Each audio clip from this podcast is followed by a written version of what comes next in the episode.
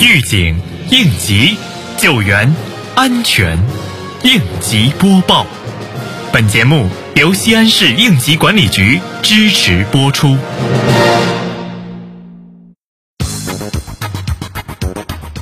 近日，市安委办下发通知，安排部署安全生产工作。通知指出，相关部门要结合当前安全生产工作的规律特点，认真分析本地本行业安全生产形势，针对四季度全市各项重点工作任务提质加速、追赶进度等实际因素，采取针对性措施。定制切实可行的安全防范和管控措施，层层落实安全生产责任和措施，坚决防范遏制重特大事故和较大社会影响事故发生，为党的十九届五中全会胜利召开营造稳定的安全生产环境。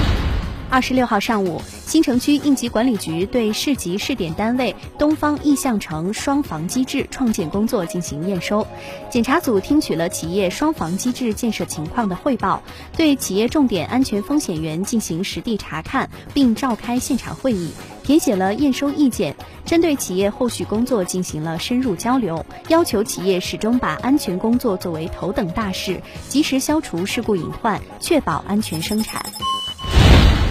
为确保冬季供热安全，日前阎良区组织开展长达一个多小时的供热外网泄露应急抢修演练。通过精心组织、周密安排，进一步检验了企业的现场应急救援能力。整个抢险演练紧张有序、组织严密、配合密切，达到了预期效果。通过此次演练，提高了企业的风险防范意识及应对事故风险的应急抢险救援能力，为今后预防和应对突发性供热泄露事件奠定基础，减少供热事故造成的影响，并有效遏制生产安全事故的发生，促进阎良区安全生产状况持续稳步发展。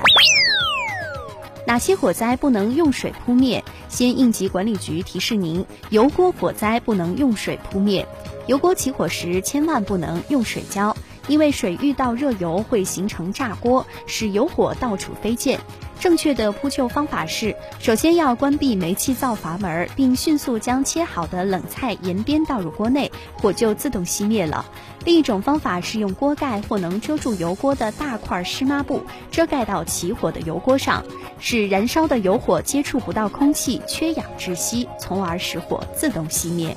感谢收听本次应急播报，我是小陈。